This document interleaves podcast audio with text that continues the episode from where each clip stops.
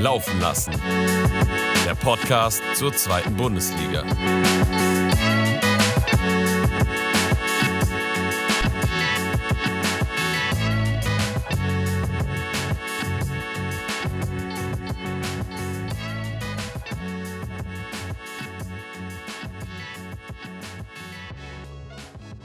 Moin, liebe Freunde des gepflegten Zweitliga-Rasenballsports. Wir, das sind in dem Fall nur Muri und ich, heißen euch herzlich willkommen zu einer neuen Folge unseres Podcasts Laufen lassen.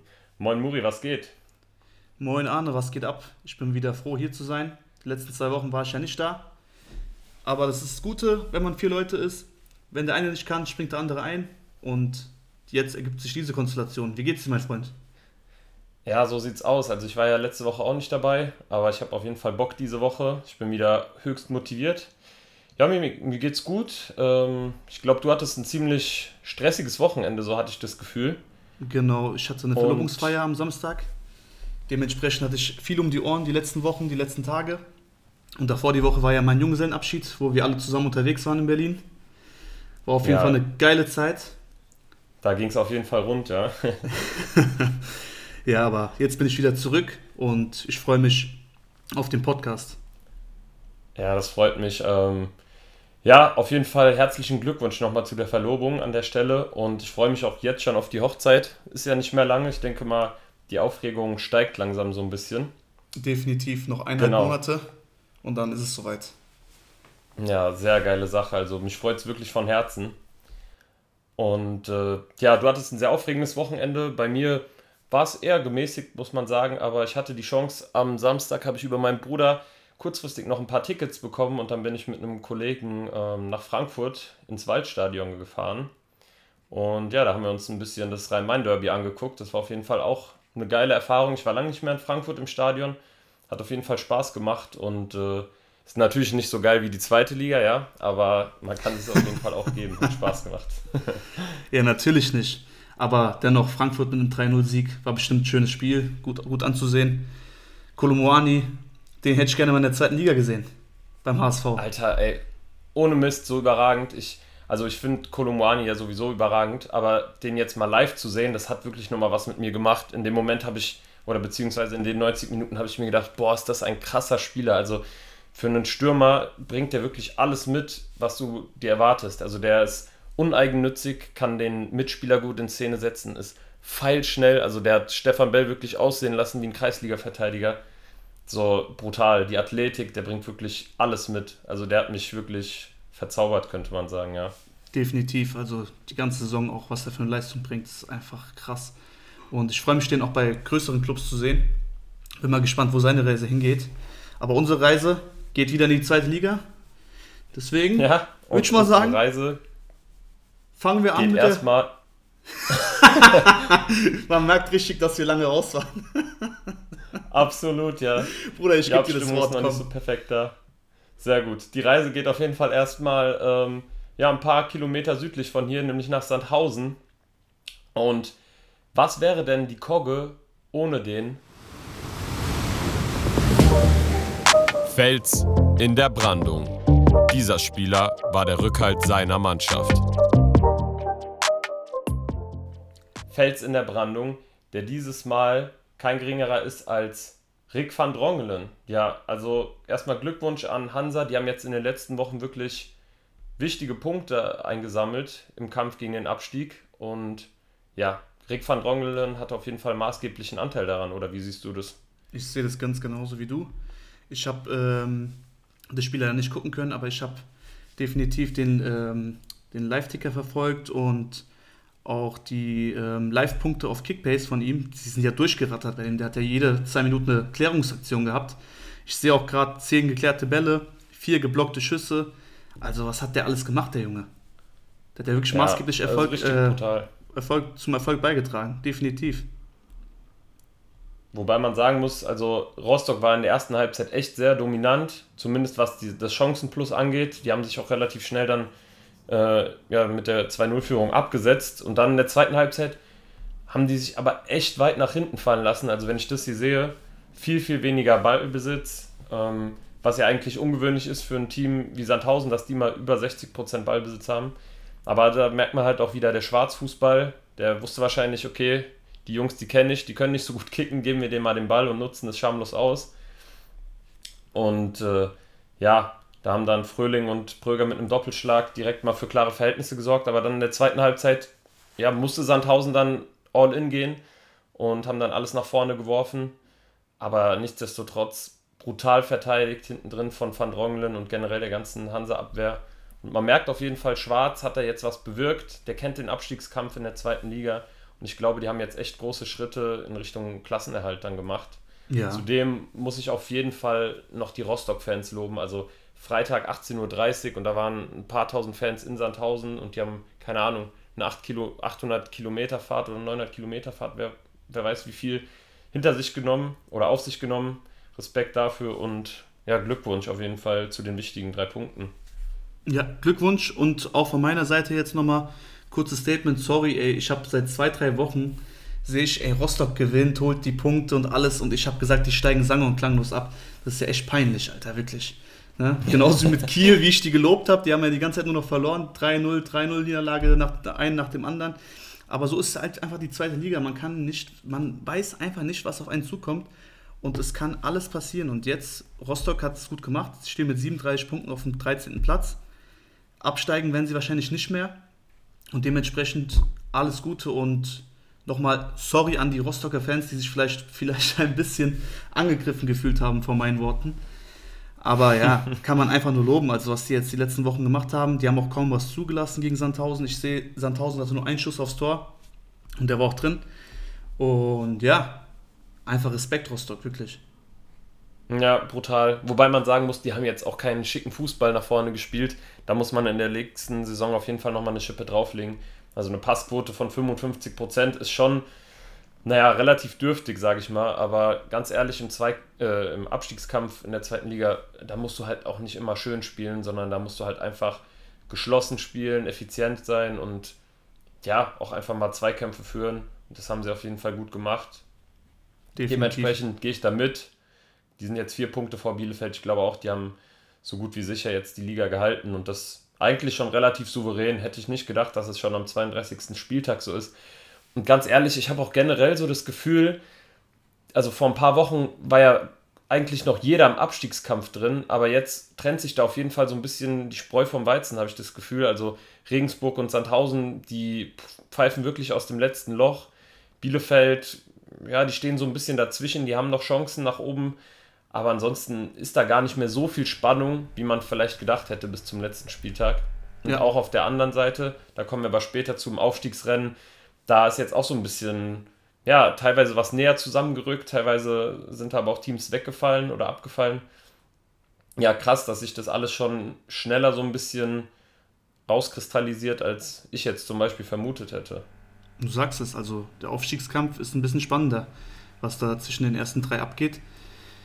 Das Regensburg-Sandhausen mit 28 Punkten, fünf Punkte auf Bielefeld beide, also ich weiß nicht, was sie da noch machen wollen tut mir echt leid, weil ja. beide, beide Mannschaften eigentlich die letzten Wochen gekämpft haben, probiert haben, gemacht haben, aber am Ende des Tages muss man die ganze Saison betrachten und da waren die einfach deutlich zu schwach für die zweite Liga. Ja, absolut. Ich finde auch, das war vielleicht auch nicht die richtige Entscheidung, jetzt so spät dann nochmal den Trainer zu wechseln. Also wenn, dann hätte man den Trainerwechsel irgendwie schon nach 20 Spieltagen oder so an der Stelle von ähm, Regensburg vollziehen müssen. Aber ich halte eigentlich sehr viel von Selim Begovic und ich finde es echt schade, dass man sich jetzt von ihm getrennt hat, weil jetzt sieht es ja trotzdem so aus, als würdest du in die dritte Liga absteigen. Und jetzt ändert sich halt alles komplett. Also ich glaube, du hättest dir am ehesten noch einen Gefallen damit getan, den mit in die dritte Liga zu nehmen, weil du weißt, der ist mit Herz und Seele Regensburger und hätte dann wieder von vorne alles aufbauen können. Und jetzt, tja, jetzt fängst du wieder so ein bisschen von vorne alles an, habe ich das Gefühl. Und ich weiß auch ehrlich gesagt nicht, ob sie es dann direkt im ersten Versuch wieder schaffen, in die zweite aufzusteigen, weil da ja auch schon durchaus Qualität in der dritten vorhanden ist. Definitiv. Ja, Selim Begovic, tut mir auch leid für ihn. Es ist kein würdiger Abgang. Hat Regensburg eigentlich sehr, sehr stark stabilisiert die letzten Jahre. Und ja, was soll man sagen? Traurig, aber so ist der Fußball. Ja, absolut. Gut, äh, lass uns einen Haken hinter das Spiel machen und direkt zum zweiten Freitagsspiel kommen. Und da haben sich Magdeburg und Nürnberg 2-2 getrennt. An der Stelle auch Glückwunsch an den FC Magdeburg. Die haben jetzt offiziell die zweite Liga gehalten, die Saison. War durchaus positiv zu betrachten jetzt im Endeffekt. In der Hinrunde hatten sie noch einige Probleme gehabt, die sie auf jeden Fall so ein bisschen unter Kontrolle gebracht haben. Und jetzt die letzten Wochen spielen die echt souverän. Also man muss sagen, stellenweise gegen Nürnberg haben sie auch mal ein bisschen geschwommen, aber haben sich dann noch äh, ja, das 2-2 geholt. Und auch für Nürnberg kein unwichtiger Punkt. Und unterm Strich würde ich sagen, beide Teams sollte man nächste Saison eigentlich in der zweiten Liga sehen. Ich denke, Nürnberg braucht dann noch einen Punkt oder zwei, um sich sicher zu halten. Aber es war auf jeden Fall ein ansehnliches Spiel.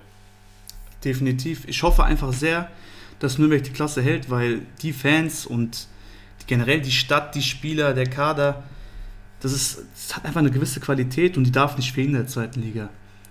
So, natürlich längerfristig will man die auch in der ersten Bundesliga mal sehen, aber das ist alles Zukunftsmusik.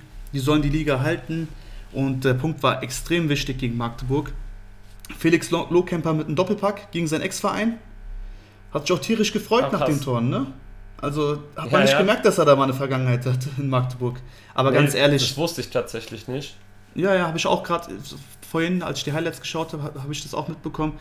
Also ganz ehrlich, da, du bist im Abstiegskampf und du willst gewinnen, du triffst, natürlich freust du dich, ja. Also es ist der letzte Mensch, der, der sich da nicht freuen sollte in dem Moment, auch wenn er beim Verein gespielt hat. Aber ja. Ja, die Emotionen gehen da so mit einem mit, absolut. Also ich mache ihm da auch keinen großartigen Vorwurf. Ähm, ja, Nürnberg, ich weiß nicht, die wirken manchmal so unglücklich in manchen Szenen. Also ich kann mich erinnern, gegen Kiel, da haben die sich ein Tor selbst eingeschenkt und jetzt auch das 1 zu 0. Also es war ja wirklich ein astreiner Flugkopfball von Janis Horn. Ich weiß nicht, ob man den nicht irgendwie doch am Tor hätte vorbeisetzen können. Ziemlich unglücklich gewesen auf jeden Fall, aber die haben Moral bewiesen. Die haben sich zurückgekämpft, direkt das 1-1 dann nach der Pause nachgelegt, wo ich auch sagen muss, da war Nürnberg dann auch wirklich spielbestimmend. Also die haben dann auch mal eine spielstark, spielstarke Magdeburger Mannschaft so ein bisschen ja, an die Wand gespielt. Chapeau auf jeden Fall. Und ja, was eine geile Flanke auch von Tempelmann. Also wirklich zuckerweich oder butterweich auf Lohkemper. Einfach ein sehr, überragender sehr Spieler. Wer muss, also ganz ehrlich, für die zweite Liga überragender Mann. Der hält Nürnberg momentan am Leben, der macht alles. Der läuft hin und her. Also das ist ein Sechser, Achter, wie der sich auf den Außen bewegt. Trotzdem, der macht alles für die Mannschaft und man merkt richtig, dass der Junge gar keinen Bock hat, in die dritte Liga abzusteigen und alles dafür tun wird, dass sie noch die Klasse halten. Ja, ja, absolut. Also da gehe ich mit.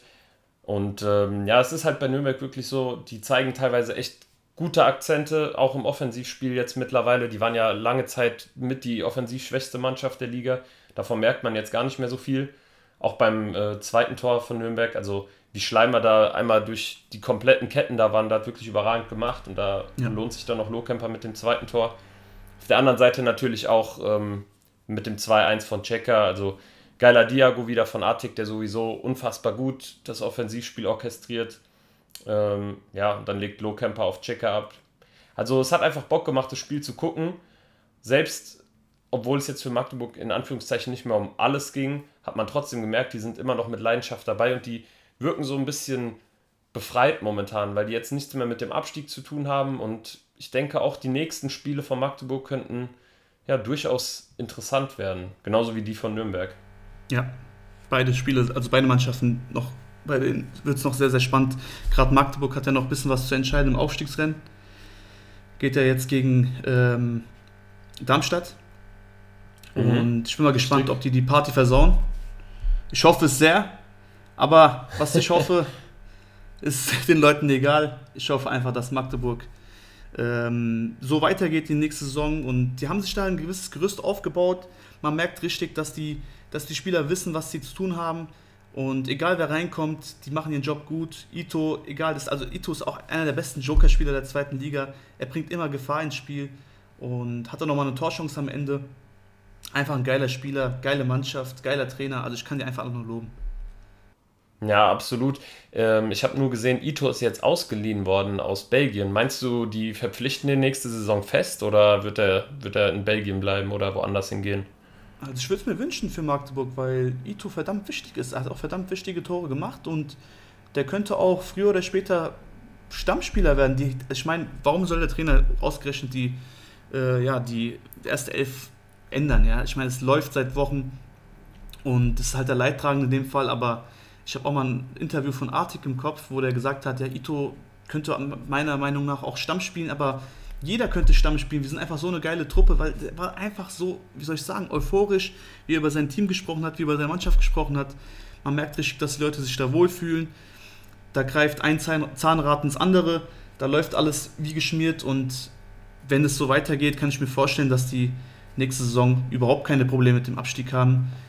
Ganz im Gegenteil, dass sie da auch vielleicht, vielleicht in, der, in den ersten, also zwischen den ersten zehn landen.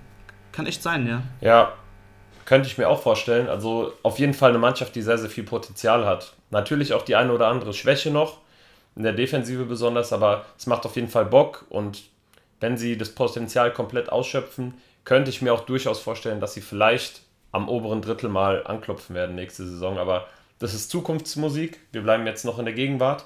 Und im Samstag oder am Samstag gab es dann ja auch die 13 Uhr Konferenz und da starten wir erstmal mit Fürth gegen Braunschweig rein. Also die Braunschweiger haben auch einen sehr, sehr wichtigen Punkt gesammelt im Abstiegskampf gegen heimstarke Fürther. Und das war ja auch ein absolutes Hin und Her, dieses Spiel. Also ja, so wie man die zweite Liga eigentlich kennt.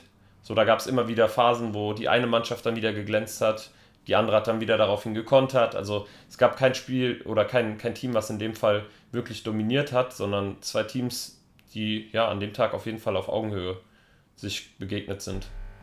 Ja, zweite Liga. Immer ausgeglichen, immer spannend. Man weiß nicht, was kommt. Braunschweig auch ein wichtiger Punkt. Ein sehr wichtiger Punkt. Hätten ja auch das Spiel gewinnen können, haben ja noch das 2-2 bekommen. Julian Green mit einem Doppelpack. Ferrer auch mit einem super Spiel. Tor und Vorlage, so wie es sich gehört. Ist ja auch ein geiler Spieler mit viel Potenzial. Ähm, ja, verdammt wichtiger Punkt für Braunschweig im Abstiegsrennen. Mit 36 Punkten auf Platz 14 stehen sie jetzt zwei Spieltage vor Schluss eigentlich gut da. Ich denke mal, ein Sieg wird reichen. Ein Sieg wird reichen, ja, damit die 100% drin bleiben. Aber Bielefeld, Nürnberg, ja, das, es wird noch spannend. Es ist, nicht, es ist noch nicht vorbei. Also klar, Bielefeld hat zwar jetzt 33 Punkte, aber ja, mit einem Sieg und wenn Auch noch Nürnberg schwere da, Spiele, ne? Genau, wenn Nürnberg unentschieden holt, sagen wir mal maximal, und Braunschweig das Spiel nicht gewinnt nächste Woche, dann stehen alle mit 36 Punkten da. Da kann alles passieren am letzten Spieltag. Deswegen, das wird noch spannend, wer in die Relegation muss. Wer absteigt, ist eigentlich relativ klar. Regensburg Sandhausen. Und ja, speziell ist mir jetzt nichts aufgefallen bei Fürth gegen Braunschweig beim Spiel. Hast du noch was zu sagen? Ja, also eins, was ich auf jeden Fall loswerden möchte, ist, dass es sehr, sehr wichtig für Braunschweig ist, dass Ferrei wieder komplett fit ist und wieder in die Startelf rein rotiert ist, weil er einfach unfassbar ideenreich für dieses, ja, eigentlich eher stumpfe Konterspiel ist. Also der bringt dann nochmal eine andere Komponente mit rein, die Braunschweig auf jeden Fall gut tut in der Offensive. Ähm, auf der anderen Seite für Julian Green freut es mich auch. Das war auch eher wieder so eine durchwachsene Saison, die eigentlich beim kompletten Fürther Team man sieht halt auch, da ist eigentlich Potenzial vorhanden. Besonders zu Hause haben sie oft geglänzt, aber die sind halt sehr inkonstant leider. Und da bin ich auch mal gespannt, wie es dann nächste Saison weitergeht. Ich glaube, die sehen sich auch tendenziell ein bisschen höher angesiedelt in der zweiten Liga, als wo sie jetzt momentan stehen. Ja, Definitiv. ich freue mich auch sehr auf, auf die Sommerpause jetzt, wenn dann alle Teams dann nochmal auf dem Transfermarkt tät, äh, tätig werden und einfach so ein bisschen die Strukturen neu umkrempeln. Also da habe ich auf jeden Fall Bock drauf. Ansonsten zum Spiel gibt es eigentlich wirklich nicht mehr viel zu sagen. Green und Ferrer haben in dem Fall so ein bisschen für ihre Teams den Unterschied gemacht und ich denke, beide Teams trennen sich da auch gerechterweise mit einem 2 zu 2 auf jeden Fall. Ja. Kommen wir zum nächsten Spiel, würde ich sagen. Ja, gehen wir mal ja, zum, auf, jeden Fall. auf den Betze. Auf den, auf den Betze. Ja, Niederlage 2 zu 1 zu Hause aus Lautern Sicht. Hätte ich so vor dem Spiel jetzt nicht erwartet für Bielefeld extrem wichtige drei Punkte. Ja. Guck mal, überleg mal, hätten die jetzt diese drei Punkte nicht geholt, wären die auch komplett raus. Und die haben sich durch diesen Sieg nochmal ja, am Leben gehalten, würde ich sagen. Ja, du hast absolut recht. Jetzt, wo ich mir so die Tabelle angucke, also dann hätten die ja sogar nochmal schwitzen müssen, dass sie vielleicht irgendwie auf einen direkten Abstiegsplatz rutschen. Jetzt haben die einen 5-Punkte-Polster. Ist natürlich auch noch nicht zu 100% safe, aber ich denke, man kann das schon etwas entspannter dann an die Sache rangehen. Und wie du schon gesagt hast, also schon etwas überraschend, aber trotzdem absolut nicht unverdient. Also die haben natürlich so ein bisschen Verletzungspech momentan. Okugawa fehlt, Guilherme Ramos fehlt. Dann, ja, weiß ich nicht. Wer fehlt noch? Okugawa, Ramos? Okugawa, ähm, Ramos. Dann, es fehlen so, eigentlich so viel, auch bei den letzten Spielen, die wir besprochen haben. Bei Braunschweig zum Beispiel haben auch viele Spieler jetzt gefehlt. Wenn ich die Startaufstellung sehe, haben, haben die ordentlich durchrotiert. Bei Nürnberg die zwei Innenverteidiger, das, das ist auch nicht ohne. Also die haben sich da auf jeden Fall, also diese Woche waren auf jeden Fall viele verletzungsbedingte Wechsel in den Start, äh, in den verschiedenen Startelf. Startelfs? Sagt man das so? Startelfs hätte ich jetzt ja. auch so gesagt. Ja. ja, so halt. Aber ja, Bielefeld 90 plus 7, das Siegtor. Verdammt wichtig, auch verdient. Was Lute alles halten musste. Also Respekt erstmal an seine Leistung, aber der hat Lautern wirklich am Leben gehalten. Bielefeld hatte sehr, sehr viele Chancen und hätte den Sack auch deutlich früher zumachen können. In der 88. Minute konnte Lautern noch ausgleichen. Da dachte ich mir auch so, oh, oh, oh, Bielefeld, das sieht jetzt nicht gut aus für euch. Aber das ist Moral. 90 plus 7, auf dem Betze, den Siegtreffer erzielt. Janni Serra, freut mich auch für den Jungen, weil der auch eine schwierige Zeit hinter sich hat. Hat eigentlich auch sehr viel ja. Potenzial, guter Spieler. Aber ich verstehe auch jetzt Uwe, Uwe Koschinat oder Koschintat, wie unser Kollege Domi sagt, dass man auf Erfahrung setzt und Fabian Klos aufstellt weil er einfach verdammt wichtig für die Mannschaft ist. Ja, seit Jahren ist er einfach der Unterschiedsspieler in der Offensive bei Bielefeld und der lebt den Verein wie kein zweiter. Das muss man wirklich so sagen. Und die haben einfach Moral bewiesen. Wer auf dem Betzenberg den Ausgleich kurz vor Schluss kassiert, der muss eigentlich damit rechnen, eher nochmal das 2 zu 1 dann zu kassieren und als ja. Ja, Verlierer nach Hause zu fahren. Aber die haben sich davon überhaupt nicht beeindrucken lassen. Die haben dann wirklich auch verdient das 2 zu 1 im Endeffekt geschossen ja, Kuschinat, so, die hatten in den letzten Wochen einige Probleme gehabt, der war unzufrieden, die Abwehr war oftmals nicht so solide. Das sah diesen Spieltag wirklich anders aus.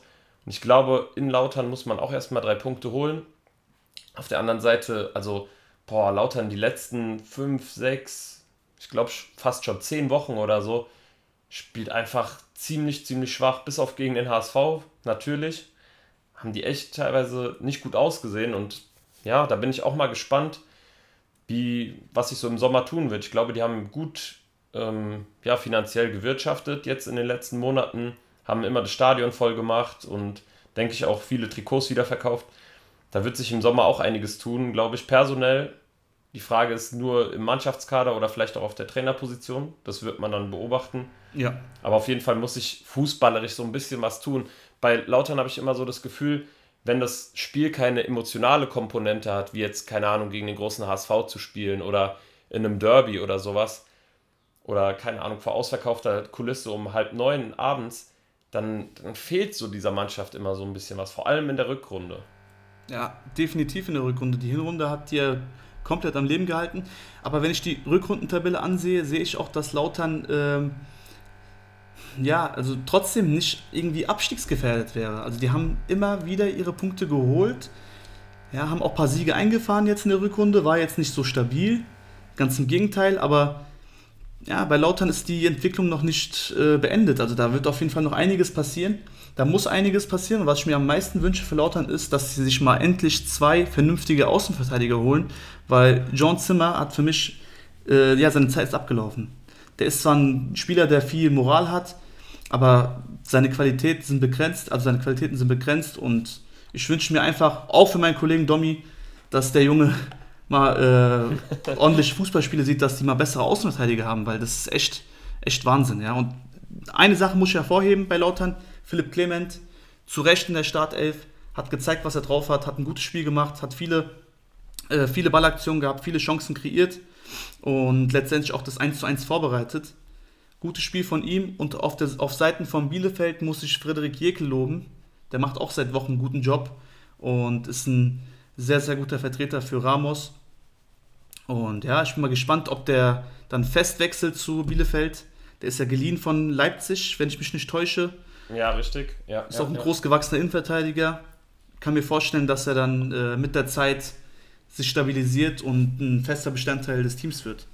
Falls sie die zweite Liga ja, halten sollten. Sehr, Ja, auch ein sehr, sehr junger Spieler, der auf jeden Fall Talent hat. Also Jekyll sollte man auf jeden Fall auf dem Schirm haben. Ich weiß noch, dass er sich Anfang der Saison so ein bisschen schwer getan hat, aber ich glaube, so ein junger Innenverteidiger ist natürlich schwer, wenn du auf einmal Stammspieler bist und dann in einer sehr physischen Liga irgendwie ankommst. Da muss man sich auch erstmal so an, an das Spieltempo und auch so, ja, an das Gefühl fürs Spiel so ein bisschen gewöhnen, aber das hat er jetzt wirklich gut gemacht. Stimme ich dir absolut zu. Und ja, für Lautern geht es jetzt um recht wenig. Die spielen jetzt nächste Woche das Derby gegen Karlsruhe. Ich denke, da wird es auf jeden Fall nochmal richtig Spaß machen, das Lauterer Spiel zu bestaunen. Und dann ist die Saison eigentlich dann auch so gut wie gelaufen. Du hast dann den Saisonabschluss gegen, gegen Düsseldorf und dann musst du aber nach vorne blicken und probieren wieder neue Motivationen irgendwie zu gewinnen. Weil ja, du kamst jetzt aus der dritten Liga und hattest natürlich in erster Linie die Motivation, die Liga zu halten, die Fans mitzunehmen. Aber das zweite Jahr ist immer schwieriger als das Aufstiegsjahr. Und da müssen die jetzt andere Wege finden, sich sportlich zu motivieren, dass sie einfach kontinuierlich auch gute Leistungen zeigen und auch gegen alle Mannschaften und nicht nur gegen die Teams von oben, wenn sie sich irgendwie aufgeilen können, dann, ja, keine Ahnung, an, an den Fans der Gegner oder einfach an dem Spielstil, dass sie einfach mal die Großen ärgern, sondern auch gegen so Teams wie, keine Ahnung, jetzt Nürnberg, Regensburg oder so, dass sie auch da wirklich zielstrebig spielen, weil ich glaube, auf lange Sicht muss Lautern auf jeden Fall den Anspruch haben, in der zweiten Liga auch oben mitzuspielen. Ja, ich sag mal so, guck mal, die Hinrunde war ja super, Rückrunde war ja eher nicht so gut. Man würde es ja. lieber andersrum haben, ne? dass man die Entwicklung mitnehmen kann für die, für die nächste Saison, aber so in dem Fall geht es ja eigentlich ein bisschen bergab und somit ist es auch für die Fans dann auch ein bisschen schwieriger, das zu begreifen und ähm, ja, das so zu akzeptieren, weil man weiß, dass Lautern auf jeden Fall viel Potenzial hat. Der Verein hat alles. Und ich bin sehr gespannt, wie die Transfers dann im Sommer aussehen werden. Ob sich der Trainer ändern wird, das weiß ich nicht. Gab ja letzte Woche ein bisschen so das Gespräch bei uns im Podcast zwischen Tom und ähm, Domi. Ich denke, dass sie auf jeden Fall den, bei dem, am, Trainer, am Trainer festhalten werden, weil ja, er hat halt seine Punkte geholt, er hat seine Pflicht erfüllt, er hat die Klasse gehalten.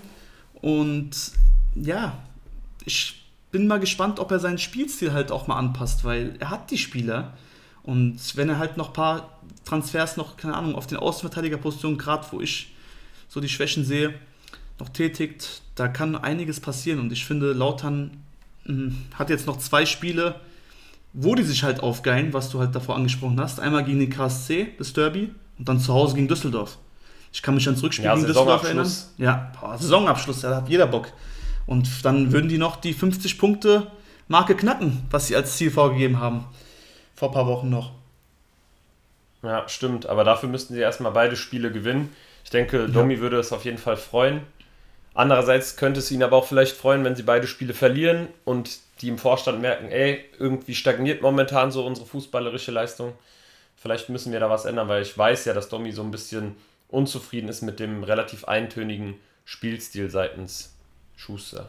Aber Klar, gut, und es geht ja auch um Platzierungsgeld, ne? Am Ende der Saison will man halt ja, äh, so gut wie möglich oben stehen. Die stehen jetzt irgendwie gefühlt seit Wochen auf Platz 7.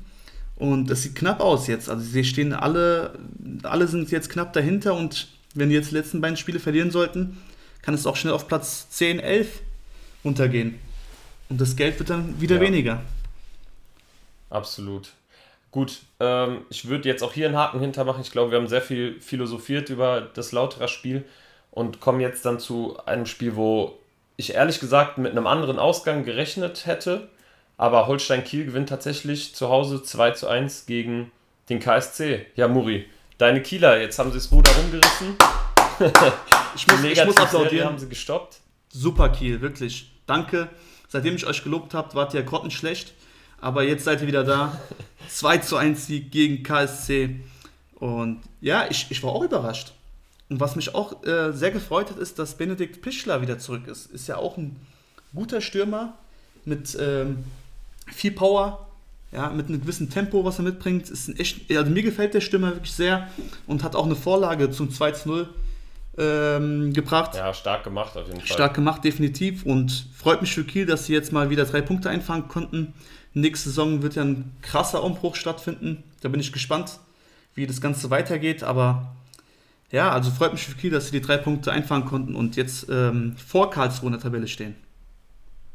Ja, und äh, Pichler auch sehr, sehr wichtig, dass er jetzt wieder zurück ist. Ich denke, das wird auch einer der Säulen nächste Saison sein in der Offensive bei Kiel. Also dadurch, dass er dann zum Beispiel in Rese nach der Saison gehen wird, auch ein Bartels, der seine Karriere beendet, ja. wird sich da sehr, sehr viel tun im Offensivspiel. Aber Pichler auf jeden Fall einer der Spieler, worauf die Kieler aufbauen werden. Und wenn man sich jetzt die Startaufstellung anguckt, gab es ja ganz viele Wechsel zu den Wochen zuvor. Also Teska hat in der Innenverteidigung gespielt, hat es echt gut gemacht. Mhm. Bartels hat von Anfang an gespielt, was durchaus überraschend kam. Äh, Vried auch als Sturmspitze vorne drin. Und auch äh, im Tor war nicht Himmelmann im Tor, der hatte einen Infekt gehabt, sondern Däne, der ja, ja. eigentlich der Stammtorhüter Anfang der Saison war. Äh, ja, war zwischen den Pfosten und hat es super gemacht. Also dadurch, dass sie auch so viel rotiert haben, dachte ich so, boah, das könnte ein echt schwieriges Spiel äh, werden für die Kieler, aber wirklich Chapeau. Das haben sie echt gut gemacht und haben auch zu Recht dann ja, den Heimsieg nach Hause oder zu Hause gelassen. Auf jeden Fall. Ich habe auch mit einem 13-0-Sieg für Karlsruhe gerechnet. Ich habe auch 13-0 getippt bei unseren internen Tipprunde, Kick-Tipp. Aber ja, sehr gut, Kiel, sehr gut. Freut mich, dass ja, ihr zurück ja, seid. Ja. Und dadurch, dass du nochmal Kicktipp äh, ansprichst, also da habe ich diese Woche ja wirklich sehr, sehr gut getippt. Ich glaube, in der Samstagskonferenz, ja, da habe ich einfach alle drei Ergebnisse getroffen. Also ich weiß nicht, irgendwie hatte ich dann wohl doch so ein Gefühl gehabt, dass Kiel da vielleicht was holen kann. Oder ich hatte es noch von Wochen zuvor drin gehabt. Ich weiß es nicht mehr genau. Aber Junge, du hättest dir mal 10 Euro in die Hand nehmen müssen. Wärst mal zum Tipico gelaufen. Sorry hier für die, äh, ja, für, dieses, für, die Werbung an der Stelle, aber da hättest du mal schön Schein machen können. Zum Wettanbieter des Vertrauens, meintest du? Genau, zum Wettanbieter des Vertrauens. Und hätten wir unseren Jungen, also meinen Junggesellenabschied vielleicht wiederholen können. ja. ja, aber mal gucken, ne? Ist ja noch, sind ja noch zwei Spiele. Vielleicht äh, lockt dich der Weg dahin. Ja, schauen wir mal. Also es wird auf jeden Fall nochmal sehr, sehr spannend jetzt. Ich glaube, man kann da auch die eine oder andere leckere Quote mitnehmen. Aber gut, das ist ein anderes Thema. Ich weiß auf jeden Fall oder habe auf jeden Fall mitbekommen, dass Eichner sehr, sehr angefressen war, auch von der Einstellung seiner Spieler, weil er auf jeden Fall Platz 9 verteidigen wollte. Jetzt haben die Kieler die Karlsruhe überholt, obwohl man eigentlich ja die ganze Zeit so das Gefühl hatte, dass Karlsruhe in den letzten Wochen auch viel besser war. Ja, haben sie es jetzt trotzdem nicht geschafft, ihren Platz zu verteidigen und ich denke, die wollen auch noch das Bestmögliche aus der Saison rausholen. Du hast ja schon angesprochen, es geht auch um TV-Gelder. Es sind nur drei Punkte zwischen dem zehnten Platz und dem siebten. Also die sollten auch nochmal zusehen, dass sie alles in die Waagschale werfen. Und ja, nächste Woche gibt es dann das Derby, das Südwest-Derby gegen Kaiserslautern. Das wird richtig heiß, da habe ich Bock drauf. Ja. Und da werden die Emotionen, glaube ich, dann wieder da sein, die jetzt auch, glaube ich, so ein bisschen gefehlt haben gegen Kiel. Ja, die werden auf jeden Fall hochkochen. Die letzten drei Spiele hat ja Karlsruhe keinen Punkt eingefahren. Ähm, Lautern ist ja auch momentan, haben wir ja gerade besprochen, in der kleinen Formkrise. Aber wird ein schönes Spiel. Definitiv. Wanizek, die letzten zwei Spiele bei Kickbase unter 100 Punkte. Das hat mich auch sehr gewundert, muss ich ehrlich sagen. Ja. Da habe ich kurz den Propheten gesehen. Also, das war ja, das war ja wirklich Vogelwild, dass er da unter 100 Punkte gehabt hat. Meinst du? Guck mal, meinst du, der könnte vielleicht den Gedanken schon bei seinem neuen Verein sein, mit dem er gerade so in Vertragsverhandlungen ist? Könnte sein, weil ich denke, dass viele Bundesliga-Vereine den auf dem Zettel haben und ganz ehrlich, also wer da einmal die, keine Ahnung, die Statistiken aufmacht, der wird direkt Wanizek auf, auf Platz 1 sehen, bei fast allen Kategorien gefühlt. Und da muss man sich auch Gedanken machen um den Spieler. Und vielleicht waren da einige Scouts im Stadion und dadurch war er ein bisschen aufgeregt, der Kollege, wer weiß. Ja, man muss ja auch bedenken, der Junge ist jetzt auch schon 28, 29, also ich denke, der will auch nochmal so ein bisschen den Geldsack voll machen. Ja. Und wenn, dann hat er auf jeden Fall jetzt noch die Gelegenheit dazu. Spielt die beste Saison seiner Karriere. Und wenn er jetzt noch einmal einen Bundesliga-Vertrag mitnehmen kann, klar, der ist super verbunden mit dem KSC, gar keine Frage, aber man muss das ja auch so ein bisschen wirtschaftlich sehen als Fußballprofi. Man hat nur 20 Jahre oder so, wo man als Spieler halt wirklich Geld verdienen kann und da sollte man auf jeden Fall den Schritt wagen, wenn man die Chance dazu hat, bin ich der Klar, definitiv. Aber der Sprung in die Erstliga ist halt nicht einfach und ähm, ich persönlich kann mir jetzt keinen Club so richtig vorstellen, wo der halt spielen könnte. Hast du da eine Idee vielleicht? Wo siehst du ihn? Na, du, du hast auf jeden Fall recht, weil Wanizek ja ein Spieler ist, der so ein bisschen die Kontrolle über das gesamte Spiel dann auch haben möchte. Genau. Weißt du, der will ja. die Bälle verteilen, der möchte aber auch die Räume überall zumachen, der will die Standards schießen. Der müsste auf jeden Fall dann so ein bisschen besser ins System reinfinden und nicht selber das System sein. Und da ja. hast du schon recht, es wird dann auf jeden Fall ein bisschen schwierig sein, da eine Mannschaft zu finden. Es könnte zum Beispiel bei so einem Team wie Augsburg beispielsweise funktionieren, dass er da vielleicht hinwechselt und dann direkt so ein bisschen die Zügel in die Hand nimmt. Das könnte ich mir vorstellen. Aber jetzt bei so einem Team wie jetzt, keine Ahnung, Gladbach oder Leverkusen, dann wäre er auf jeden Fall nur ein Rotationsspieler oder ein Spieler, der ins System passt. Ich also denke auch, dass es auch so ein. Spieler ist. Ich denke auch, dass so ein Spieler ist, der sich halt wohlfühlen muss, damit er seine Leistung auf den Platz bringt. Das ist ja auch das ein bestes sein, ja. Beispiel ist halt so ein Grifo. Der hat bei anderen Teams auch nicht funktioniert. Bei Freiburg funktioniert er perfekt. Und ja, der braucht halt eine Mannschaft, wo er sozusagen der Star ist. Und bei Karlsruhe ist er der Star. Ja. Und mit Stindl nächste Saison sind die ja noch mal, haben die ja super aufgerüstet. Also ich würde mich freuen, wenn er bei Karlsruhe bleibt und wir den noch weiter in der zweiten Liga sehen könnten. Weil, ja, Karlsruhe wird definitiv nächste Saison ernstzunehmende Aufstiegsaspirant sein. Bist du da echt so der Meinung? Ja, ich bin der Meinung, wenn die noch in der Abwehr noch ein, zwei Transfers tätigen, könnte ich mir vorstellen, dass äh, Karlsruhe da was zu sagen hat im Aufstiegsrennen, weil die spielen guten Ball und wenn noch Wanizek dabei ist, weiterhin Stindel, also ich, die haben Qualität. Ja, Mikkel Kaufmann, wenn die ja. den noch irgendwie fest verpflichten können, der ist ja auch in Topform. So Spieler machen dann später den Unterschied. Ja, das stimmt, da hast du auf jeden Fall recht sind halt sehr viele Spieler, die dann nach der Saison wieder gehen werden. Also Paul Nebel ist ja nur von Mainz ausgeliehen, Mikkel Kaufmann ist aus, eigentlich aus Kopenhagen. Bei Wanizek weiß man nicht, was passiert. Klar, die bekommen jetzt Lars Stindl, aber auch so Spieler wie, ähm, ach, wie heißt denn der Linksverteidiger? Ähm, Heise. Die Standards schlägt, genau. Heise ist auch schon etwas älter, genauso wie ein Brosinski. Also da muss auf jeden Fall gerade in der Defensive eine Verjüngung stattfinden. Ambrosius geht auch. Also da musst du auf jeden Fall ja die richtigen Schlüsse jetzt ziehen im, im Sommer und ich bin auch sehr gespannt, was da passiert. Wir werden dann auf jeden Fall auch noch sehr, sehr viel darüber debattieren, wie es dann nächste Saison mit den Teams aussieht. Aber auf jeden ja, da wird erstmal eine lange Sommerpause stattfinden, wo viele Wechsel passieren und dann kann man, glaube ich, noch viel besser einschätzen, wo es dann hingehen könnte. Aber Potenzial hat die Mannschaft auf jeden Fall, da bin ich bei dir. Safe. Easy.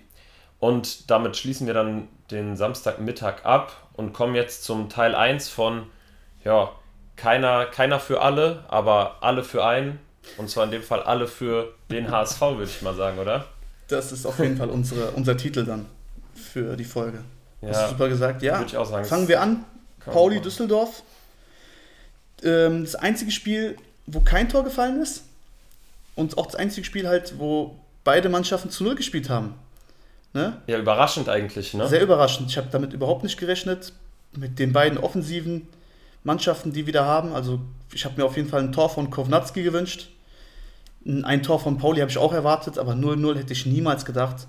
Und das war halt für beide halt eigentlich, ja, das war Game Over, würde ich sagen. Ernüchternd. Mit dem, mit dem Aufstiegsrennen. Ja, ernüchternd auf jeden ja, Fall. Ja, ernüchternd, weil beide also wollten. Die einzige Mannschaft.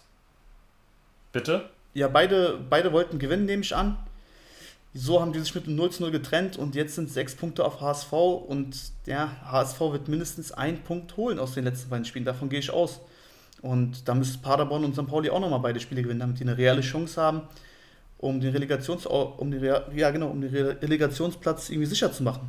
Das ist dann, würde ich ja. mal sagen, vorbei jetzt mit dem Traum. Von der Tordifferenz würde ich auch sagen, hätte, wenn dann auch nur Paderborn wirklich die Chance. Ja. Also HSV eine Tordifferenz von plus 23, Paderborn hat eine leicht bessere, aber Pauli und Düsseldorf mit jeweils nur 15 und 14. Ich denke, da ja, hat sich dann ausgeträumt und ähm, ich muss aber ehrlicherweise sagen, Pauli hat schon probiert, das Ding klar zu machen. Also die waren die deutlich bessere Mannschaft und ich glaube, auch Düsseldorf war so ein bisschen, ja nicht verängstigt, aber die hatten auf jeden Fall einen dicken Respekt, nachdem die wirklich nach 20 Minuten gemerkt hat, ey, Leute, hier geht fußballerisch wenig bis gar nichts und wir müssen jetzt unser Risiko gut einkalkulieren, damit wir nicht unter die Räder geraten und haben dann erst relativ spät dann aufgemacht und probiert halt nochmal irgendwie ein, zwei Angriffe zu fahren.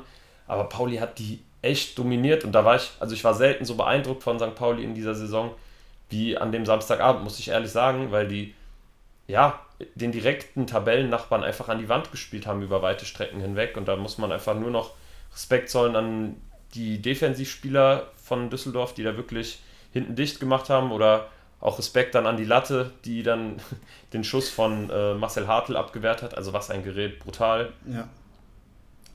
Und ja, ja, also die haben alles in die Waagschale geworfen, aber es hat halt nicht gereicht. Wenn man ehrlich ist, ähm, würde Pauli jetzt mit dem Trainer in die Saison gestartet, also wären die jetzt mit dem Trainer in die Saison gestartet, dann wäre das ganz, ganz anders. Also guck mal, die Hinrunde, die Rückrunde, die sind auf Platz 1 mit knapp 38 Punkten. Also das ist schon eine Wahnsinnsleistung, also was sie da jetzt in der Rückrunde hingelegt haben. Man kann da einfach nur Respekt zollen. Und das ist auf jeden Fall der richtige Weg. Sorry, es sind 37 Punkte, aber das macht es auch nicht schlechter. Einfach klasse und ich hoffe wirklich sehr, dass, dass diese Mannschaft genauso diesen Weg weitergeht und dass die Spieler, Karol Metz zum Beispiel, ein paar Karade vielleicht doch noch bleibt und dass die Mannschaft dann für nächste Saison super gewappnet ist mm. und dann um den Aufstieg auch mitspielt, weil die einfach geilen Fußball spielen. Ja, wobei ich sagen muss, ähm, ich habe mir auch nach dem Spiel noch so ein paar Interviews angehört und Packerade hat dann schon relativ klar kommuniziert, dass er im regen Austausch ist mit dem ersten FC Köln und dass er eigentlich mhm. schon sehr davon überzeugt ist, dass er nächstes Jahr bei Köln spielt. Also wer das so öffentlich ankündigt, bei dem ja. gehe ich dann auch wirklich davon aus, dass er geht. Auch Lukas Daschner hat jetzt nicht so klar sich dazu bekannt, dass er bleiben wird. Also ich glaube, auch den wird man nach der Saison nicht mehr sehen. Denke aber, dass Daschner durchaus ein Spieler ist, den man auch äh, adäquat ersetzen könnte. Ja. Definitiv. Und da muss man halt mal abwarten. Smith könnte eventuell auch noch gehen, aber Metz wirst du auf jeden Fall halten. Hauke Wahl steht momentan zur Debatte. Dann haben sie noch einen Außenverteidiger aus der dritten Liga geholt, der auch sehr großes Potenzial haben soll. Also wenn du da die paar Spieler gut ersetzen kannst und mit dem Trainer und ja weiter auch mit dieser Geilheit auf die jeweiligen Zweitligaspiele sehe ich ja, die Paulianer auf jeden Fall nächste Saison im Aufstiegsrennen mitmischen. Auf jeden Fall. Sehr gut, sehr gut, sehr gut. Und gibt es dann an deiner Stelle noch was zum Spiel zu sagen? Nee, eigentlich nicht mehr. 0-0 hätte ich wie gesagt gar nicht damit gerechnet, aber ja, die haben es uns halt, also in dem Fall für HSV haben die es sehr, sehr gut, äh, das Ergebnis sehr, sehr gut. Und wir können ja, uns wir, freuen. Wir uns ja ab. Wir können uns freuen und ich würde sagen, wir gehen den Sonntag und beginnen auch direkt mit dem HSV, würde ich sagen. 5 zu 1. Ja, lass uns das gerne 5 zu machen. 1. Ich frage dich mal, Junge, was war das, Alter? Ich hab's, ich hab das Spiel auch nicht gesehen. Ich hatte, wie gesagt, die ganze Woche leider ein bisschen zu tun. Ai, ai, ai, ich sehe nach 30 Minuten 3-0 und Miro Muhay macht das 3 zu 0. Bitte erklär mir, was da passiert ja. ist. Also ich muss dir ehrlich sagen, ich habe selten so entspannt ein HSV-Spiel verfolgt. Und ich glaube, der Dosenöffner war halt einfach dieses frühe 1 zu 0. Ja, Joe Enochs kam ja als neuer Regensburger ähm, ja, zum Jahren, kam aus mhm. Zwickau. Und man hat aber leider überhaupt ja, keinen, keinen neuen Impuls gemerkt in der Mannschaft. Also die waren nach dem 1 zu 0 komplett verunsichert, haben so gut wie gar nichts mehr auf die Reihe bekommen und Hamburg war einfach da. Ich glaube, nach dem 0-0 am Samstagabend haben die sich gedacht, so, boah, Jungs, jetzt haben wir so eine riesen Chance. Und dadurch, dass sie auch, glaube ich, so früh geführt haben, kam das auch auf jeden Fall in Heidenheim und in Darmstadt an oder beziehungsweise in Hannover und Paderborn. Ja, und da macht man sich vielleicht ein, zwei Mal Gedanken und dann kommst du so als lachender Gewinner dann aus dieser Konferenz raus. Aber lass uns nochmal bei dem Spiel bleiben.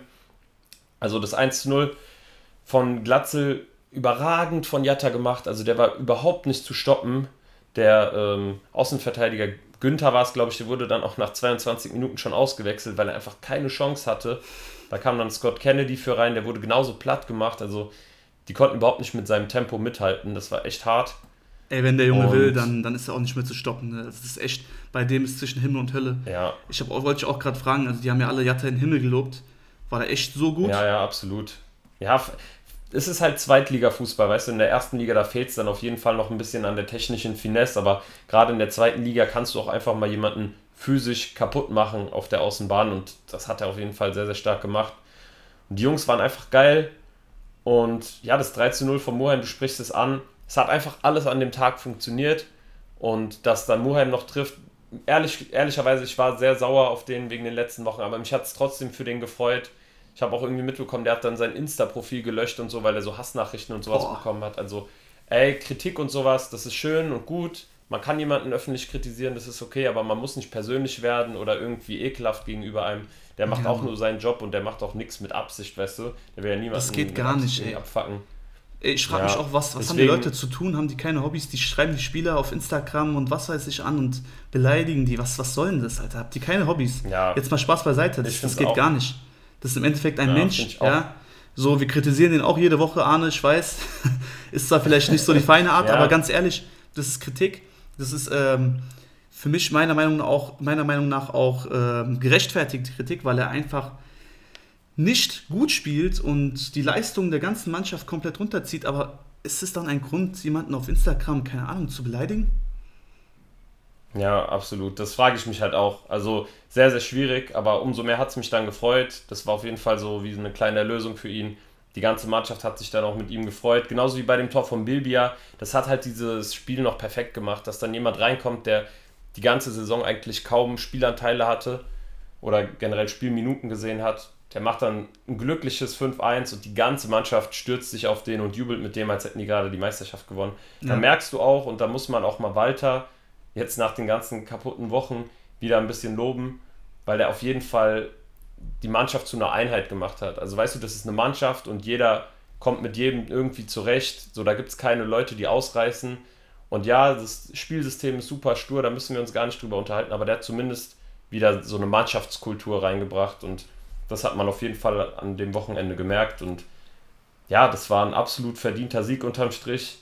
Regensburg ist jetzt, denke ich, weg vom Fenster. Also die haben auch noch ein relativ schwieriges Restprogramm und die müssten beide Spiele gewinnen.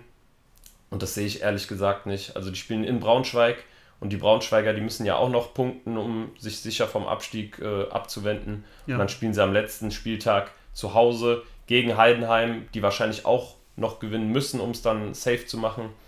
Von daher, ja, das wird es dann wohl gewesen sein an der Stelle. Das wird es gewesen sein, ja. Ich muss auch nochmal, wegen Walter muss ich nochmal kurz ansprechen. Er wird ja nicht umsonst vom Team Papa Walter genannt und ich habe auch mal den Ver Vergleich gebracht mit äh, Mathe lernen und mit, mit seinem Vater Mathe zu lernen, ja. Es ist halt einfach, wie soll ich ja. sagen, er hat, klar, er hat eine Einheit geschaffen. Er ist auch ein guter Mensch, 100 Prozent. Er steht komplett hinter dem Verein. Er liebt seine Spieler. Das sieht man nach jedem Tor, wie er sich freut und ja, wie seine ja, Emotionen mit dem durchgehen. Aber ich bin immer noch der Meinung, er ist nicht der Mann für den HSV und er ist nicht der Mann für bessere Zeiten beim HSV. Ganz im Gegenteil, so spielerisch, ich weiß nicht, ob ich das jetzt auch so überbewerten will, dieses 5 zu 1 gegen Regensburg, weil die Mannschaft ist im Kopf schon abgestiegen. Sollte man nicht überbewerten. Genau, und ja. da wird man sehen, wie es jetzt gegen Fürth, ähm, wie es jetzt gegen Fürth aussieht, weil das ist das wichtigste, einer der wichtigsten Spiele, beziehungsweise das wichtigste Heimspiel der Saison jetzt. Und da musst du gewinnen. Ja, ich, ich bin auch so ehrlich, also vielleicht klingt es jetzt auch irgendwie so leicht arrogant, aber ich erwarte jetzt auch eigentlich schon fast vom HSV, jetzt habe ich gerade meine Wörter verschluckt, du spielst zu Hause gegen Kräuter Fürth und danach spielst du in Sandhausen. Das sind zwei Spiele, die musst du einfach gewinnen. Also ja. sorry, aber wenn du aufsteigen willst und noch weiterhin den Druck aufrechterhalten willst auf Heidenheim, musst du zwei Siege holen. Und da ist es auch eigentlich egal, wer da Trainer ist an der Seitenlinie. Das musst du machen ich bin auch der Meinung, das wird jetzt auch keinen Trainerwechsel mehr geben nach dem Kantersieg. Und musst jetzt einfach zusehen, dass du nochmal alles in die Waagschale wirst. Entweder die letzten zwei oder die letzten vier Spiele, weil davon gehe ich schon aus, dass es mindestens jetzt für die Relegation äh, reichen wird. Ja. Ja, und dann einfach aufsteigst. Wie du danach weitermachst, mal sehen. Aber du musst jetzt einfach nur noch geil sein bis zum letzten Moment und dir nochmal verdammt nochmal als Spieler, Trainer, Physiotherapeut, was weiß ich, 120% den äh, Arsch aufreißen. Auf jeden Fall, bis zur letzten Minute komplett holst. Gas geben, weil du hast alles noch, also die Chancen sind noch da. Guck mal, überleg mal, wenn Darmstadt jetzt zweimal unentschieden spielt und HSV beide Spiele gewinnt, stehen die beide mit 66 Punkten ja, auf dem gleichen, also mit gleichen Punkten da und da entscheidet die Tordifferenz und da sind wir vorne. Und es kann alles ja. noch passieren. Deswegen nicht nur Heidenheim hat Druck, auch Darmstadt hat Druck. Und ähm, ja, Wollen ich würde mal sagen, Übergang machen genau, wollte ich gerade sagen. Da machen wir perfekt den Übergang zu Hannover gegen Darmstadt. Ich habe mich tierisch gefreut, im Live-Ticker zu sehen, dass äh, Hannover 2-0 vorne ist. Also wirklich, wirklich richtig geil, was da gerade passiert bei Hannover. Die letzten Wochen sind sehr, sehr gut. Auch für Leitl positiv, weil ja, der war bei uns ja auch schon eigentlich totgesagt und wir haben gesagt, dass er, dass er naja. den Verein verlassen soll. Ja, okay, mit Ausnahme, du warst ja immer der Meinung, dass braucht ein bisschen Zeit. Ja, sorry, tut mir leid. Aber der, die Mehrheit unserer, unseres Podcasts wollte ja irgendwie seine, seine Kündigung sehen. Ja, die wollten Köpfe rollen sehen. Also nicht nur hier die Jungs im Podcast, sondern auch die Hannover Medien. Und da muss man jetzt sagen, nach dem Sieg haben die den dann wieder in den Himmel gelobt äh, auf der Pressekonferenz. Und da ist Leitl dann auch so ein bisschen der Kragen geplatzt und er hat gesagt, ey, sorry, vor ein paar Wochen wolltet ihr mich noch fliegen sehen, ja, und jetzt redet ihr schon wieder von äh, Aufstiegsträumereien und sowas. Und das hat ihn richtig angekotzt und hat auch gesagt, das ist auch das Problem hier in Hannover, dass die Medien einfach so viel zu viel erwarten und viel zu viel Druck machen und einfach nicht mal die Leute in, in Ruhe arbeiten lassen. Und das finde ich geil, dass er da einfach mal klare Worte anspricht und ich finde, das zeugt dann auch wieder so von gewisser Qualität und Führungspersönlichkeit. Ähm, ja, ich mag den sehr. Das merkt man auch, glaube ich, und äh, ich hoffe auch für Hannover, weil die auch mit Hamburg eine Fanfreundschaft haben, dass die auch nächste Saison wieder noch einen Schritt nach vorne machen und dann, ja, vielleicht auch mal endlich dann oben wirklich kontinuierlich angreifen können. Und zurück aber zum Spiel. Die Hannoveraner haben auf jeden Fall verdient gewonnen. Hast du das Spiel live mitverfolgen können? Äh, live mitverfolgen können im Ticker, mein Freund. Wie auch das okay. HSV-Spiel und den, den restlichen Sonntag. Aber ähm, ich habe gesehen, Schaub wieder mit einer Vorlage. Der hat seit Wochen jetzt auch mal wieder einen Scorer hingelegt. Das ist geil. Also wirklich, das, die letzten drei, vier Wochen war das jetzt immer jeweils ein Scorer. Ja. Und ähm, ich freue mich für den Jungen. Ich freue mich einfach für den Jungen, weil er Qualität hat. Vor der Saison habe ich noch gesagt, ey, ich will ihn unbedingt bei Kickbase haben. Das ist so ein geiler Spieler. Der wird 100% wichtig werden, die ganze Saison für Hannover. Aber ja, war halt nicht so. Und jetzt ist er da, wenn man ihn braucht. Und ich hoffe, dass er nächste Saison dann auch eine wichtige und tragende Rolle spielt bei Hannover. Und wir reden oft über die nächste Saison, aber es liegt einfach daran, dass nur noch zwei Spieltage sind und wir einfach keinen Bock haben, Eben. dass die Liga zu Ende geht. Und ja, also das ist einfach geil. Zweite Liga, ich kann es nicht oft wiederholen. Es macht einfach Spaß und es wird ja. traurig sein, wenn der HSV vielleicht in die erste Liga aufsteigt und wir äh, die zweite Liga jetzt weniger verfolgen werden als äh, diese Saison und die letzten vier. Aber ich glaube, nichtsdestotrotz auch, selbst wenn der HSV aufsteigt, ich werde die Zweitliga. Lass uns erstmal abwarten. Ja, nee, selbst wenn die aufsteigen sollten, ich, ist es egal. Es ist ja nur ein Wenn und was weiß ich, okay, Wenn- und Falls-Theorie. Ja. Aber ganz ehrlich, die Zweitliga werde ich definitiv weiterverfolgen. Macht einfach Spaß. Und an alle Zuhörer da draußen, ihr könnt euch sicher sein, der Zweitliga-Podcast wird kein Erstliga-Podcast. Er wird so bleiben, wie er ist und Eventuell packen wir nochmal vielleicht die Bundesliga mit rein, machen ein paar Spezialfolgen. Aber das ist auch Zukunftsmusik. Wir bleiben in der Gegenwart. Und ja, Glückwunsch an Hannover. Drei Punkte. Und ja, für Darmstadt sieht es jetzt ähm, weiterhin eigentlich noch gut aus, wenn die das Spiel gewinnen. Jetzt gegen Magdeburg am Freitag könnten die direkt aufsteigen in die Bundesliga. Aber der Druck ist da. Zwei rote Karten, Bader ja. und Manu fehlen beide. Und das sind keine so unwichtigen Spieler. Und man merkt die letzten Wochen, ja, der Druck ist ordentlich auf jeden Fall zu spüren und Thorsten Lieberklecht war nicht so angetan von seinem Der von war absolut nicht angetan. Der hat aber auch äh, die Niederlage so ein bisschen auf seine Kappe genommen. Und wir sind zwar nicht hier bei Schlag den Raab, aber das waren auf jeden Fall jetzt zwei Matchballspiele in den letzten zwei Wochen. Die haben beide Matchbälle vergeben. So, ja, ja, so ist es. Auf jeden Fall ist der HSV und Heidenheim noch im Spiel um Platz 1 und auch um Platz 2. Und absolut verdienter Sieg. Ich finde auch, Cedric Teuchert, hast du das Tor zum 2 zu 0 gesehen? Ja, richtig geiles Tor. Also wirklich wieder so ein überragender Ecke. Abschluss und ich habe das ja schon mal gelobt. Also ja, der hat wirklich einen überragenden Schuss. Also da bin ich auch mal gespannt, was da nächstes, äh, nächste Saison geht. Maxi Bayer wird ja wieder gehen, aber ich glaube, dass sich jetzt mit Nielsen und ähm, Teuchert so dieses Sturmduo gefunden hat für nächste Saison auf jeden Fall. Ja. Bin ich mal gespannt. Und was Darmstadt ja auch noch zusätzlich schwächt, sind dann diese unnötigen roten Karten von Bader und Manu. Die fehlen jetzt auch beide zu Hause gegen ähm, Magdeburg. Und dann spielst du am letzten Spieltag auch nochmal in Fürth, also die auch sehr heimstark sind. Noch ist da gar nichts vollendet. Und wie man die zweite Liga kennt, da kann immer alles passieren. Also bin ich echt mal gespannt. Und auf einen Punkt möchte ich aber nochmal zurückkommen.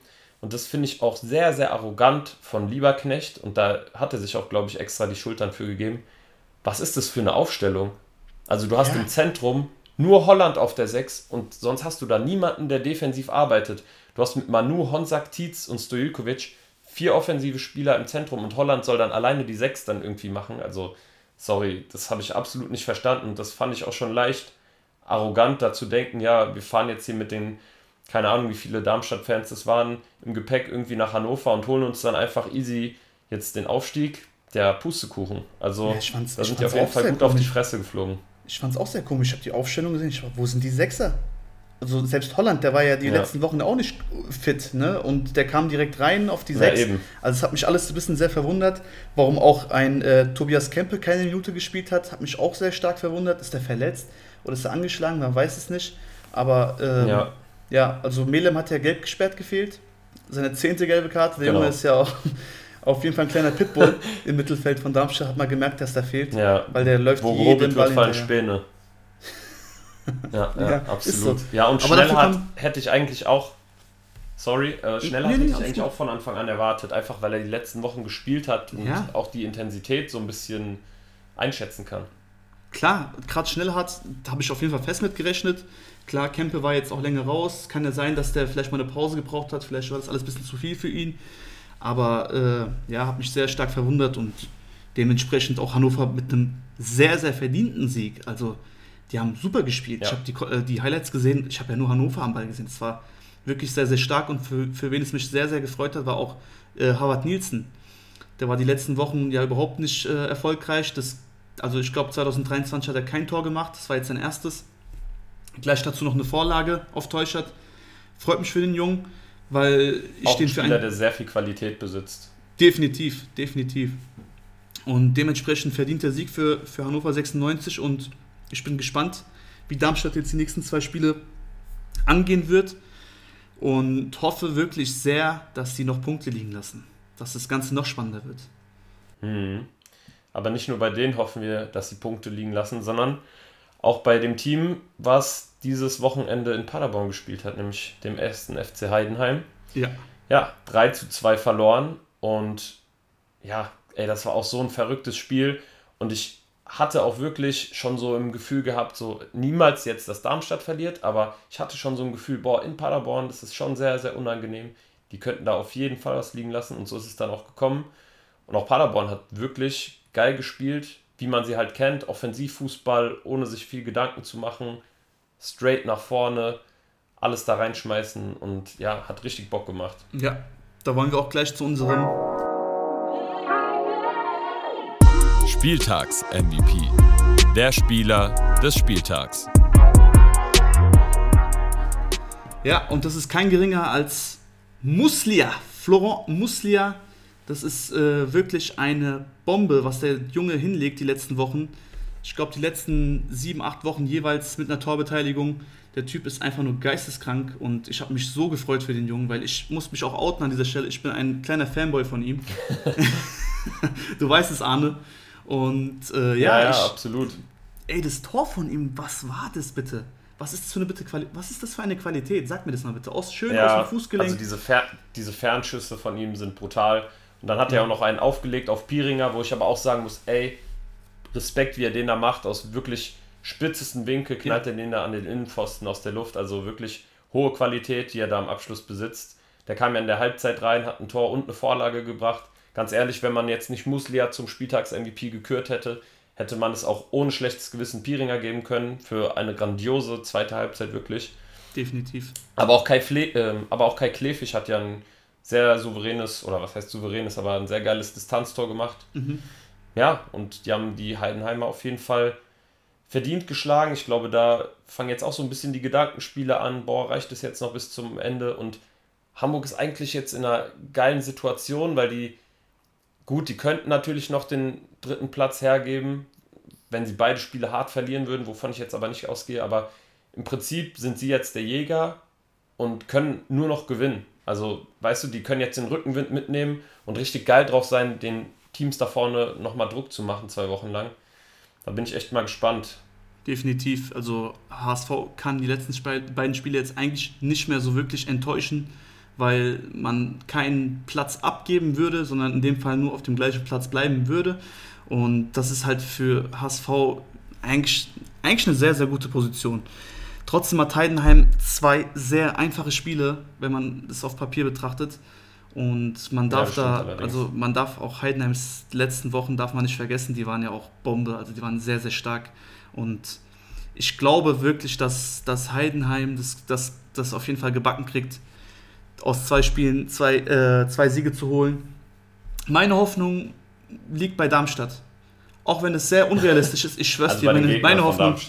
Ja, also die beide, äh, genau, oder halt an der Unkonzentration, Unkonzentration von Darmstadt. Da liegt meine Hoffnung, dass da irgendwelche Punkte verloren gehen und dass wir somit vorbeiziehen können. Aber warten wir ab, was passiert. Ganz ehrlich, diese Woche hätte auch anders ausgehen können. Wir wissen nie, was kommt und ja. das macht einfach Spaß. Ey, das ist die zweite Liga. Ja, es macht einfach Spaß, Mann. Was soll man sagen? Das ist einfach geil. Auf und nochmal zurück auf Muslia. Ich muss ehrlich sagen, ich habe äh, mit, mit meinem Schwiegervater gesprochen und der ist ja auch bekanntlich HSV-Fan. Ein sehr, sehr mhm. krasser HSV-Fan, würde ich sagen. Und der hatte wirklich keine Hoffnung mehr auf den Aufstieg und alles. Und ich sagte ihm so aus Spaß: Ey, weißt du was, ich rufe Muslia an. Der macht jetzt noch schnell in der zweiten Halbzeit ein Tor, vielleicht sogar zwei, legt noch einen auf. Was passiert wirklich? Original 10 Minuten sind gespielt, Tor und Vorlage. Ich dachte wirklich, ey, wie geil ist das denn? Jetzt führen die 3-2 die waren ja, in der Halbzeit war Heidenheim ja noch auf dem ersten Platz, ne? Live. Die waren ja. live auf dem ersten ja. Platz und. Es war eine ganz wilde Konferenz am Sonntag. Definitiv. Und dann wieder drei Punkte zurück. Wieder auf dem zweiten Platz und jetzt nur noch ein Punkt auf hinter HSV. Es wird spannend. Es wird sehr, sehr spannend. Ja, auf jeden Fall. Lass uns mal ganz kurz auf den kommenden Spieltag dann äh, hinausblicken. Also mhm. mit Darmstadt, Magdeburg haben wir auf jeden Fall einen absoluten Banger am Freitagabend, wo ja, Darmstadt entweder den Aufstieg festmachen kann oder die halt wirklich nochmal ins Schwitzen geraten, wenn sie nicht die drei Punkte da holen. Und ich glaube auch Magdeburg ist so eine Mannschaft, die haben jetzt schon gegen Heidenheim gepunktet, die haben auch gegen den HSV gepunktet, also die können jedes Team schlagen in der, in der zweiten Liga, 100 Prozent und die können auch Teams teilweise dominieren, die vielleicht höher stehen in der Tabelle, weil die einfach richtig, richtig stark sind in den letzten Wochen. Ja. Da bin ich echt gespannt, ob die da so ein bisschen die Party crashen werden, ähnlich wie Hannover. Und dann hast du auch, ähm, ja, am Samstag geht es dann halt für Sandhausen um Kopf und Kragen in Heidenheim, wo ich ehrlicherweise auch, wie du schon gesagt hast, nicht dran glaube, dass sie da irgendwas holen. Lassen wir uns mal überraschen. Und dann muss halt Hamburg gucken. Also, egal was die anderen Teams machen, so, jetzt rede ich mal wie Tim Walter, die müssen bei sich bleiben, die müssen gucken, dass sie selbst erstmal im Optimalfall drei Punkte holen. Dann ist zumindest die Relegation schon mal gesaved. Ja, und dann musst du halt gucken, ob vielleicht noch am letzten Spieltag vielleicht was gehen könnte. Ja. Oder vielleicht schon kommenden. Definitiv. Und äh, abschließende Frage, bevor wir das Ding hier zumachen. Wen würdest du dir denn als möglichen Relegationsgegner wünschen, wenn es denn soweit käme? Ich wollte dir wirklich original dieselbe Frage stellen. Aber gut, da du mich als erst gefragt hast, ich würde mir Schalke 04 als Relegationsgegner wünschen, weil das ist Boah. einfach, also ich rede red jetzt nicht um die Kaderqualität oder sonst was. Ich will jetzt gar nicht darüber reden, überhaupt nicht. Es geht einfach darum, dass es mhm. zwei sehr, sehr große Vereine sind und das werden zwei richtig geile Spiele und für die Fans wird es ein Erlebnis sein und ja, man will auch ein bisschen Spannung haben, ja. Und klar wird man sich auf Papier am liebsten Bochum wünschen, aber ganz ehrlich, ich glaube, dem HSV würde es nicht gut tun, gegen Bochum zu spielen, weil da werden die Fans mit, wie soll ich sagen, da haben die, da haben die schon wieder andere Vorstellungen, ja, wir können es gewinnen, wir machen das, wir haben Chancen und was weiß ich. Und bei Schalke hat man ein bisschen Respekt und deswegen könnte das vielleicht noch ein bisschen geiler werden. Weißt du, was ich meine? Hm, also von der Atmosphäre wird es auf jeden Fall überragend, aber ich glaube, ha, ist schwierig. Also die können natürlich mit so einer hitzigen Atmosphäre umgehen, die Hamburger. Das hat man ja auch schon gegen Pauli zum Beispiel gesehen oder in anderen äh, Abendspielen. Puh, aber irgendwie hätte ich schon ganz gerne Bochum. Also Bochum und Schalke spielen beide keinen so geilen Fußball, muss man halt auch wirklich an der Stelle sagen. Aber zum Beispiel spielt Bochum auch noch in Berlin. Berlin ist eigentlich so gut wie weg vom Fenster, muss man sagen. Und ich glaube auch, dass Bochum da was holen wird. Dann sind die weg. Auf der anderen Seite Schalke, die spielen noch äh, zu Hause gegen Frankfurt und in Leipzig. Wer weiß, ob die überhaupt noch einen Punkt holen. Und dann könnte es auch am Ende Stuttgart werden. Auch irgendwie ein unangenehmer Gegner so. Also gegen Stuttgart, gegen Stuttgart hatte ich keine Lust. Also ganz ehrlich, gegen Stuttgart habe ich keine Lust. Ich frage mich auch jedes Jahr, warum die da unten sind. Ganz ehrlich. Also das, ja. das tut mir auch irgendwo ein bisschen leid für die, weil die meiner Meinung nach einen sehr guten Fußball spielen. Ich fand auch, ich fand es sehr traurig, dass äh, Materazzo damals gegangen ist oder dass sie ihn rausgeworfen haben, weil es war für mich ein Trainer, der perfekt zum Verein gepasst hat. Und ja, also ganz ehrlich, wenn ich überlege, dass da, dass da unsere Mannschaft gegen so einen Mavropanos spielen muss, habe ich überhaupt keinen Bock drauf. Also ich hoffe wirklich sehr, dass wir entweder Schalke Ja, oder Bochum bekommen, aber auf Stuttgart habe ich keine Lust. Ja. Naja, schauen wir mal. In spätestens zwei Wochen sind wir dann auf jeden Fall schlauer, was das Ganze angeht. Und dann wissen wir, wie es dann um den HSV steht. Ich bin auf jeden Fall sehr, sehr gehypt auf die nächsten zwei Wochen. Nochmal die zweite Liga, den Endspurt mitnehmen, bis es dann für die Teams in die wohlverdiente Sommerpause geht, wo wir euch dann auf jeden Fall wöchentlich mit neuen Transfer-News äh, ja, auf dem Laufenden halten werden, oder? Definitiv. Wir nehmen euch mit, egal wohin. Die Reise wird ohne euch nicht stattfinden, meine Leute. Meine lieben Zuhörer und Zuhörerinnen. So sieht's auch. Das waren doch wunderschöne Schlussworte an der Stelle. Und dann, ja, würde ich am Ende sagen, wir schließen das Ganze jetzt, oder? Wir schließen mal ab. Vielen Dank, Leute. Dankeschön für eure Zeit. Und ja, wir haben auch die 2000 ähm, Wiedergaben geknappt. An dieser Stelle nochmal ein kleines, kleiner Lob an uns. Und ich freue mich auf weitere Wiedergaben. Step by Step geht's nach oben. Genau, auf weitere Follower. Denn so macht es am meisten Spaß, wenn Leute teilhaben an der ganzen Geschichte. Und wir freuen uns auf nächste Woche. Bis dann. Haut rein, laufen lassen.